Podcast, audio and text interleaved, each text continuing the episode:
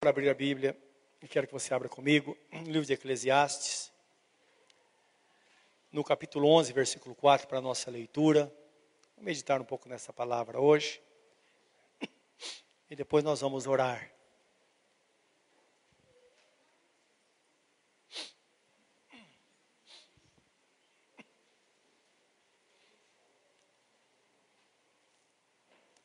Com a Bíblia aberta, vamos pedir que Deus fale conosco através desta palavra.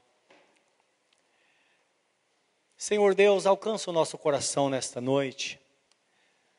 Nós viemos aqui para receber a tua palavra. É a palavra do Senhor que faz a diferença na nossa vida. Muitas vezes nós não temos ideia de como enfrentar uma dificuldade, como sair de uma situação difícil. Mas nós queremos no Senhor porque a tua palavra é fiel. E muitas vezes precisamos dizer ao nosso coração: aquieta-te, espera em Deus. Como essa irmã que testemunhou falou muitas vezes, quando estava com seu coração perturbado. Então o teu Espírito vem e nos aquieta, para que continuemos crendo no Senhor. Portanto, nesta noite queremos que nos dê essa direção, que fale de uma forma mansa, uma forma muito sutil, em cada coração que está com os ouvidos abertos para ouvir aquilo que o Senhor tem a dizer. Muito obrigado. Oramos em nome de Jesus. Amém, Senhor. Eclesiastes 1,4, texto bastante conhecido, que diz assim: Quem observa o vento nunca semeará. O que olha para as nuvens nunca cegará. Isso significa que a pessoa que procura as condições favoráveis para fazer algo ou deixar de fazer, ela nunca faz nada. A Bíblia está falando com pessoas crentes que servem ao Senhor. Pessoas que conhecem, ou precisam conhecer, que muitos cristãos, eles prosperam em tempo de crise. As coisas acontecem de crise. E é interessante isso porque quando está tudo bem, então todos estão bem. E o nosso Deus se manifesta em tempo de crise exatamente para mostrar que Ele é Deus, que Ele é o Senhor e que de fato há diferença entre aquele que serve a Deus e aquele que não o serve. Quem vive pela fé precisa viver na dependência ou vive na dependência do cumprimento das promessas de Deus. Isso é viver por fé na certeza da fidelidade de Deus. É por isso que isso faz parte do linguajar cristão. Deus é fiel. E o crente sempre tem esse pensamento, não é? Ele medita nesta palavra. E na hora da angústia, aquele que vive pela fé sempre pensa e diz: a situação pode estar muito difícil, mas Deus virá para me socorrer. Não é verdade? Isso vai terminar bem. Nós vemos, por exemplo, pessoas, personagens bíblicas, ou personagens da Bíblia, é, falando assim, e muitas pessoas que vivem conosco no nosso dia a dia. O apóstolo Paulo ele dizia assim: Eu sei em quem tenho crido e estou certo que ele é poderoso para guardar o meu depósito ou o meu tesouro até aquele dia. Então ele sabia que há uma jornada, a vida é muito longa, muito longa. E nós sabemos, vivemos em tempo em que as pessoas vão durar muito. Se uma pessoa tiver a proteção divina e que nada aconteça, alguma situação que interrompa a sua vida, nós sabemos daqui para frente, vão ver muitas pessoas vivendo acima de 100 anos, porque as coisas estão mudando. Isso é bíblico isso, né? O tempo está se aproximando da vinda de Jesus, e nós pensamos que após a vinda de Jesus haverá um período na terra onde Deus vai tratar com o povo judeu. E esse tempo, claro, vai, as nações que viveram em paz com Israel vão sobreviver e as pessoas vão durar cerca de 500 anos, durante o milênio, são mil anos de paz que haverá sobre a terra, onde Satanás estará preso. Vai ser um tempo muito especial.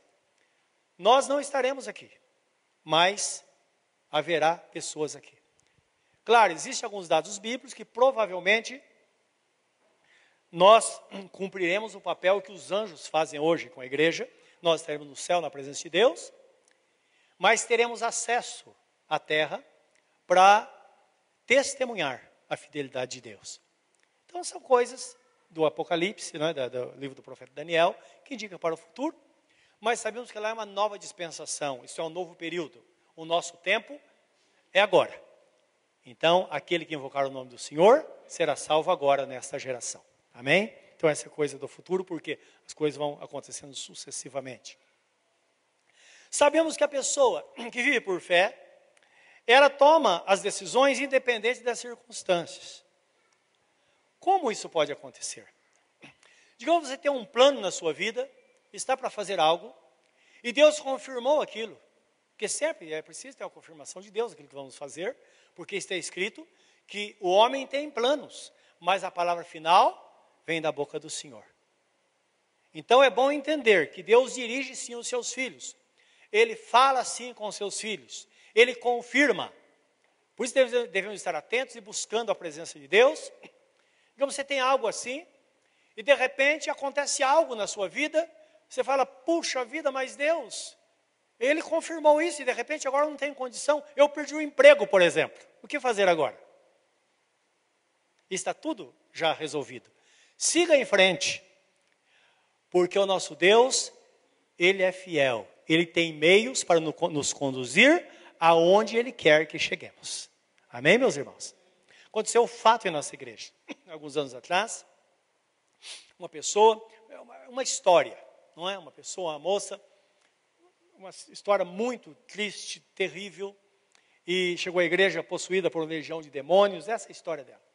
E as coisas acontecendo, ela recebeu a libertação milagrosa, e depois da grande libertação, ela continuava sem dor de cabeça, e a gente não sabia o que o estava acontecendo. E eu um dia eu fiquei incomodado, comecei a orar e disse: Senhor, que está acontecendo? Ela está livre, foi batizada com o Espírito Santo, está servindo ao Senhor, sou fiel. Essa dor de cabeça agora, ia aos médicos, eles passavam remédios fortíssimos. Eu estava orando ao Senhor e o Espírito Santo falou comigo assim de uma forma muito sutil, não é sempre é dessa forma. Foi um, como se fosse assim um, uma coisa muito rápida, um pensamento. E eu perguntei para ela, falei, escuta, você obturou algum dente nesses últimos anos? Ela disse, há 11 anos eu fiz, fiz obturação, num dos caninos. Falei, vai ao mesmo dentista, manda tirar uma raio-x e ver o que está acontecendo com esse dente. Ela foi, os irmãos não acreditam. Na obturação, o dentista colocou algodão dentro do dente e fechou com algodão. 11 anos ali. Quando abriu, estava daquele jeito. Não, é? não perdeu o dente, foi restaurado né, por Deus. Mas assim que curou, a dor de cabeça desapareceu. Agora, cá entre nós, isso poderia acontecer naturalmente, a não ser que Deus desse uma direção? Não. É desta forma que Deus age. Então é importante nós entendermos que, se temos a direção de Deus, nós podemos agir, quer a situação seja favorável ou não. Devemos seguir em frente, dentro de um propósito. Isso é vida de fé. Porque senão Satanás, ele pode nos enganar. Ele não nos atinge diretamente, porque está escrito, 1 João 5,18, aqueles que são gerados por Deus conservam-se a si mesmo, ou então são conservados por Ele, tem duas traduções, isto é, ele se conserva, mas Deus o conserva também, e o maligno não lhes toca. Satanás não pode tocar no Filho de Deus. Mas o que ele faz? Ele mexe na situação. Jesus estava no barco com os discípulos e não podia fazer nada, mas ele provocou um maremoto, uma tempestade no mar. Então é isso que ele faz. E se nós não estamos atentos a essa relação com Deus, Satanás ele faz com que a nossa vida pare, não é? Ele é capaz de fazer isso. Não diretamente, mas indiretamente, por isso que nós precisamos ter essa direção de Deus e conhecer a grandeza do Senhor, que, como eu falei no domingo quando nós pregamos, que nós não conhecemos muito ao Senhor, mas Ele nos conhece 100%. Ele nos conhece, Ele conhece tudo sobre nós, Ele conhece nossa história, Ele conhece o futuro sobre nós, Ele tem um plano para a nossa vida. E quando ele tem um plano, certamente esse plano vai se cumprir. Nós somos filhos da fé de Abraão. Abraão foi o primeiro homem que declarou sua fé em Deus. E por isso que está escrito no livro de Gálatas que aqueles que professam a fé são chamados filhos de Abraão e herdeiros da herança em Cristo Jesus. E eu quero que você veja comigo a história dele em, em poucos versículos, na verdade cinco versículos, ou quatro que está no livro de Romanos é, 16 a 21, que o apóstolo Paulo escrevendo aos Romanos, ele cita esta fé de Abraão, mostrando que as circunstâncias não eram favoráveis. Não havia chuva, como plantar, não é? Porque sempre nós esperamos, o lavrador espera a terra molhar com a chuva e depois planta. Eu soube que tem algumas pessoas no Nordeste que são mais espertos, que eles preparam a terra e plantam para esperar a chuva. E tem um segredo: a terra seca, ela conserva a semente. Então, quando chove, aquele que está esperando para plantar depois que chove, acaba não colhendo. Então, os mais espertos plantam antes, não é? Então, nós sabemos que às vezes não está chovendo, então eu não vou plantar, vou esperar chover para plantar. Olha, está ventando muito, então eu não posso colher. Não. Nós sabemos que a Bíblia Sagrada nos dá uma outra direção, dá uma direção diferente àqueles que estão no caminho, que têm por Deus, que tem o Senhor como protetor e escudo da sua vida. Então diz assim o texto: Portanto, é pela fé, para que seja segundo a graça, a fim de que a promessa seja firme a toda a posteridade. Então, estou lendo Romanos 4,16. Eu disse. que eu falei? Nossa, onde eu encontrei isso?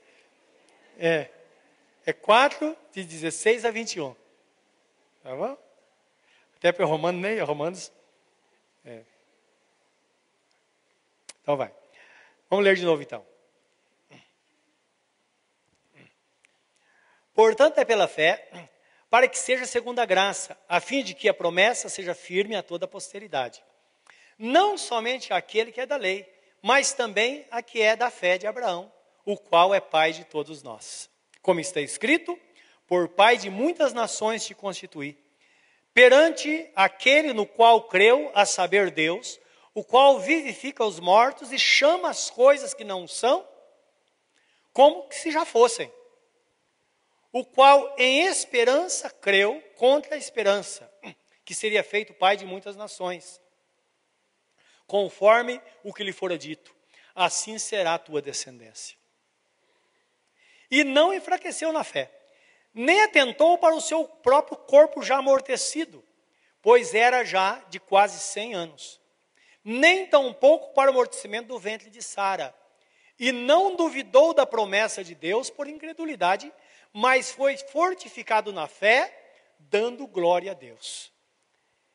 E estando certíssimo de que o que ele tinha prometido também era poderoso para o fazer. Versículo 22. Pelo que isso lhe foi também imputado como justiça. Amém? Então, o que o Espírito Santo fala através do apóstolo é que devemos considerar essa situação, Deus havia dito a Abraão: Olha, você vai ter um filho. E disse a Sara também. O tempo foi passando. Até o tempo de Deus. É interessante que Abraão tinha cerca de 75 anos, mais ou menos, 70 anos, quando, isso, quando Deus falou com ele. Sara engravidou, tinha 90, e Abraão tinha 100. Então ele diz que ele considerou tudo. Ele considerou a situação que eles viviam. Mas saiba que o nosso Deus, para ele tudo é possível. Ele não é, ele não pensa como nós pensamos. Por isso que uma situação, mesmo que pensemos, não tem jeito, sim, para Deus tem jeito, não é? Por isso que precisamos estar atentos à direção dele, porque a ordem divina é essa que temos fé em Deus. Jesus fala isso em Marcos 11, 22 a 24, quando ele diz: Se tiverdes fé do tamanho de um grão de mostarda, Direis este monte, arranca-te, precipita-te no mar. E ele conclui: Se não duvidares no teu coração, e sim creres no que se diz, então será feito. Isso é uma, uma deixa para nós, porque às vezes nós cremos com o nosso coração, Mas você já passou por alguma situação, ou será que só eu que passei? Situação, você fala, eu creio todo o meu coração. Mas e se eu falar e não der certo? Já pensou nisso alguma vez? O que, que vão pensar? Então, por Jesus fala: se crês no teu coração, se não duvidares no coração, isso nós não duvidamos. Não duvidamos que Deus é poderoso, nós cremos. Mas se crês no que se diz. Então é, é nisso que Abraão dava glórias a Deus. Ele falava, imagine Abraão falando com os amigos, dizendo: Olha, você sabia que eu vou ser pai? Imagina as pessoas rindo dele. Imagina olhando para Sara vai dizer: Puxa, mas você vai ter um filho com quem? Sara tinha 90 anos. Deus havia dito. Tanto é que quando o anjo disse para Abraão, quando ele veio para destruir Sodoma e Gomorra, então ele disse a Abraão: Abraão, daqui um ano, Sara vai estar com o bebê no colo. E Sara estava atrás da porta da tenda e ela começou a rir.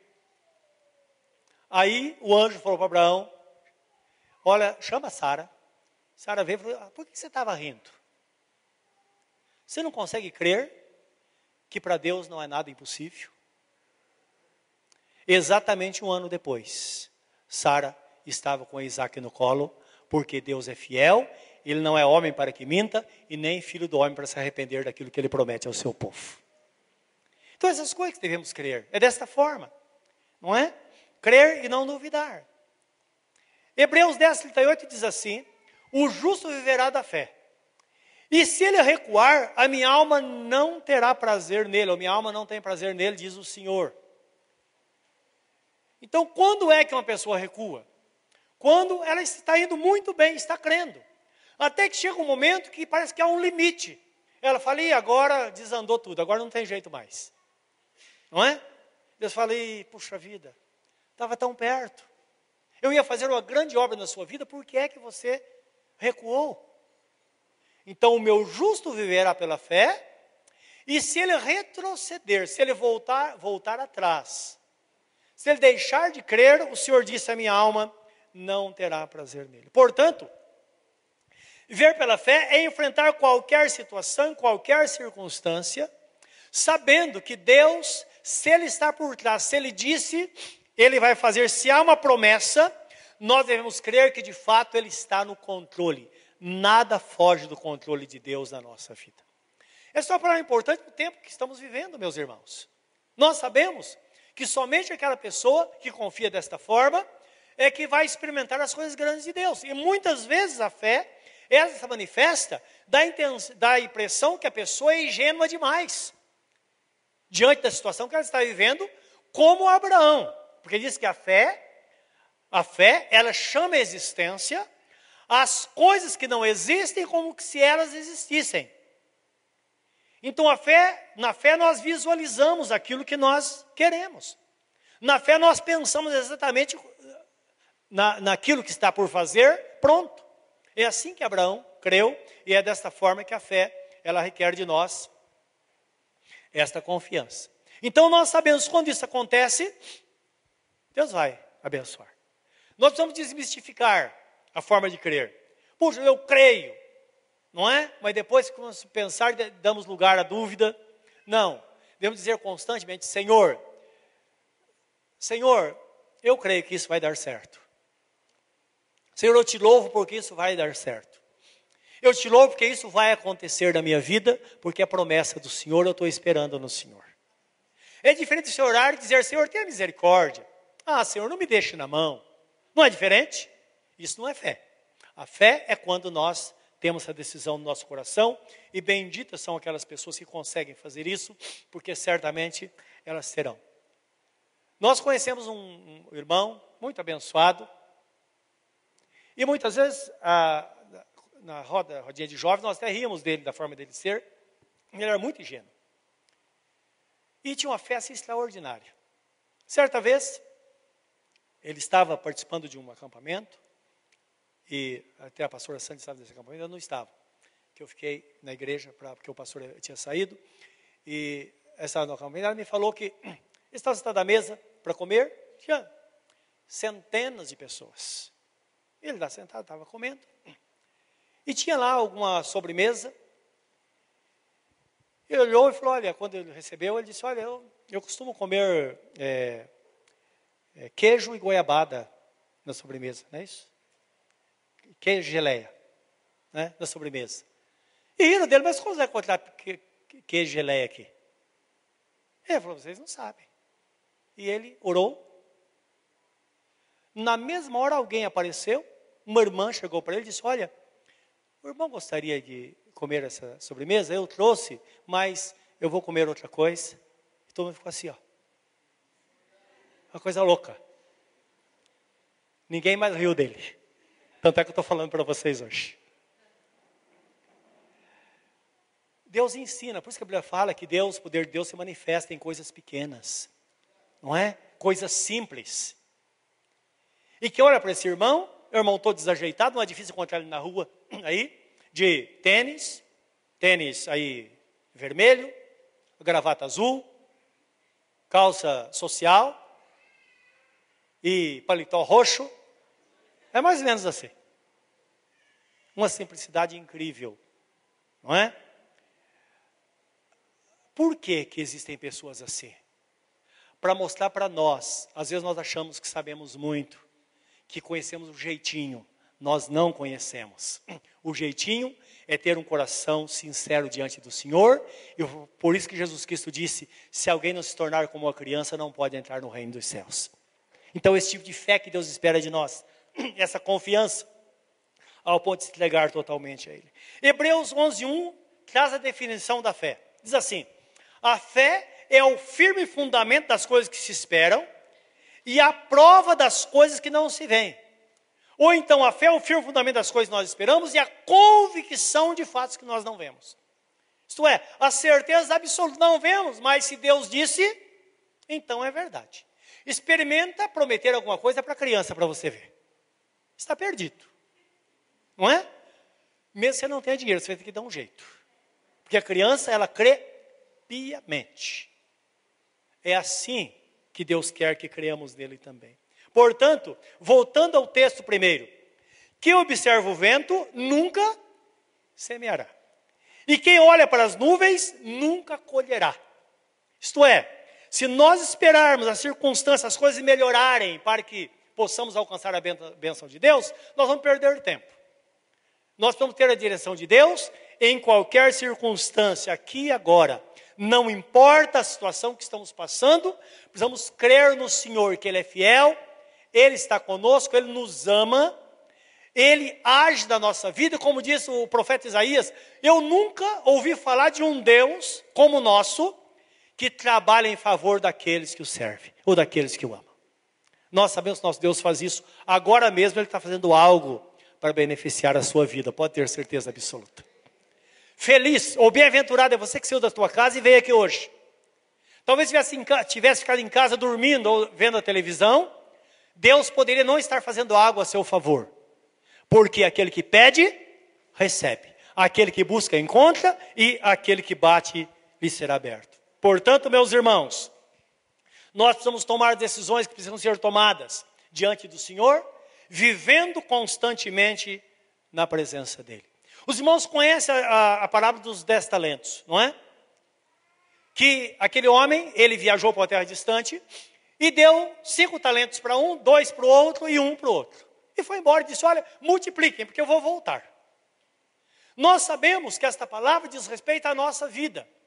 O nosso Senhor, ele veio, deu a vida por nós, ressuscitou, subiu aos céus, mas um dia ele virá para nos buscar, nós sabemos disso. Só que nós temos uma história de vida, uma história a ser construída aqui. E esta história, ela envolve muitas coisas. Não é somente no âmbito espiritual. Muitas coisas Deus quer, quer que construamos aqui no decorrer da nossa vida. Há uma história. Agora, aquele homem que recebeu cinco talentos, imediatamente ele sempre negociar. Quando o senhor voltou, ele apresentou mais cinco, ele dobrou aquele valor. O outro também dobrou, deu dois, porque disse que ele deu segundo a, segundo a capacidade. Lembra que o nosso Deus, ele não é injusto. Ele sabe o que nós podemos fazer. Ele nunca põe em nossa mão aquilo que nós não podemos fazer. Pode ter certeza absoluta disso. O que deu cinco, gerou mais cinco. O que deu dois, recebeu dois, gerou mais dois. E o último recebeu um. E ele começou a pensar, olhar para aquele valor. Diz: Quer saber de uma coisa? Eu não vou mexer nisso. Pegou e enterrou. Minha vida está boa, vou tocar minha vida. Não quero responsabilidade. Guardou. Escondeu, enterrou na terra. Quando o senhor chegou, ele desenterrou, estava lá embrulhado num lenço e trouxe: Está aqui, senhor, que o senhor me deu. Então, todos, o que recebeu cinco, disse: Olha, Jesus, o, o, o Senhor disse: Bem-aventurado é você que, que recebeu cinco, porque você vai receber mais cinco. Entra para o gozo do teu Senhor. Recebeu dois, a mesma coisa. Bem-aventurado. Feliz é você que fez isso. Entra para o gozo do seu Senhor. Porque recebeu um, quando trouxe, ele disse: Escuta, mas você é um cara infiel, um servo inútil. Você não fez nada. Ele disse, Senhor, eu não fiz porque eu fiquei com medo de perder. E eu sei que o Senhor é muito exigente. O Senhor não é exigente, o Senhor é justo. Não é verdade? Ele é justo, ele sabe o que nós podemos e o que nós não podemos. Ele sabe o caminho que podemos andar, ele sabe como nos conduzir. Ele nos chamou a vida cristã, ele sabe que nós podemos conduzi-la na presença dele de forma que glorifiquemos o nome dele e sejamos pessoas abençoadas. Ele sabe muito bem que, quando ele nos chamou, que não adianta estar com a bênção escondida e reclamando da vida. Não é tudo está mal e não vai ter jeito. Não, nós sabemos glorificar o nome do Senhor é dizer, pode não estar bem, mas vai ficar, porque Deus está comigo. E Ele vai me dar a vitória. Porque nós sabemos em quem nós temos crido. E tem o exemplo de Jó, quando Jesus fala dele, não é? E também é, é, Tiago, que ele fala: Eu sei que o meu redentor vive e brevemente ele vai se levantar para julgar a minha causa. Nós, como crentes, nós sabemos disso, que podemos confiar, podemos pôr nossa confiança nele, porque certamente o nosso Deus é um Deus fiel. E aquele servo que enterrou ficou sem nada. Por quê? O Senhor pegou o talento que estava na mão dele e passou para aquele que tinha cinco, e Jesus disse: Porque aquele que tem, lhe será dado, e aquele que não tem, até o que tem, lhe será tirado. Indicando que não precisa Deus tirar a própria natureza, a própria situação que, em que vivemos, pode tirar de nós muitas coisas quando nós olhamos para as nuvens e olhamos para o vento e não olhamos para Jesus, que é o autor e consumador da nossa fé. Portanto, nesta noite, mais uma vez, vamos colocar nossa vida, a nossa fé no Senhor. Não vamos esperar as condições necessárias. Não vamos esperar coisas que nós sabemos que poderão não acontecer. Não vamos colocar nossa confiança em homens, nossa vida na mão de homens. Vamos confiar no Senhor. É Ele que virá para te abençoar, Ele que virá para abrir as portas, Ele que virá para fazer com que você triunfe na vida, porque Ele é fiel, Ele é bondoso e a sua misericórdia dura para sempre. Vamos fazer isso nesta noite? A graça de Deus inundará o nosso coração e nós seremos cristãos abençoados. Curva o seu semblante diante do Senhor neste momento.